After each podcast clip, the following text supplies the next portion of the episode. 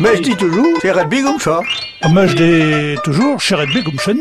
Non, c'est rugby comme ça. Alors, alors, chat ou chenna Moi, je dis que c'est rugby. Bonjour, bonjour à tous. C'est Yves de l'association Alfred Rossel qui vous prêche.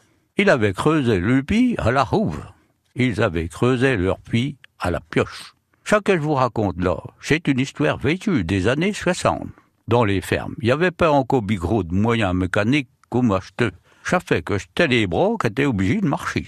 Vers, parce que de lieu dans une ferme. Il en fallait gros pour faire le lait, la crème, le beurre et beurre et tout. Dans cette ferme qui produisait le lait, la crème et le beurre, et aussi le cidre, il fallait beaucoup d'eau. Et de lieu qui coûte pas cher, c'est lieu du pays. Alors, qu'avait, creuser, un puits, ça se fait pas en un jour. C'est une grosse corbeille. Faut pouvoir s'en reposer une miette. Des de temps à remonter les chiottes de terre et de tulot. Le tulot provient d'un sol schisteux, friable en décomposition. 10 mètres, ça chez le fond. C'est pas un sourcin, c'est pas une petite source.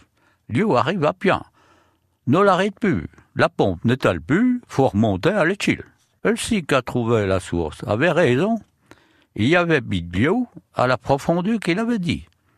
Ce nomme Jean Nord. Il a 91 ans Nîmes. Il s'en rappelle encore de ce puits-là. Qu'a rendu bidé service pendant plus de 50 ans, dans une ferme de Brie. Alors, de l'eau, mais à la bout de votre toute même. Bonjour, à bientôt.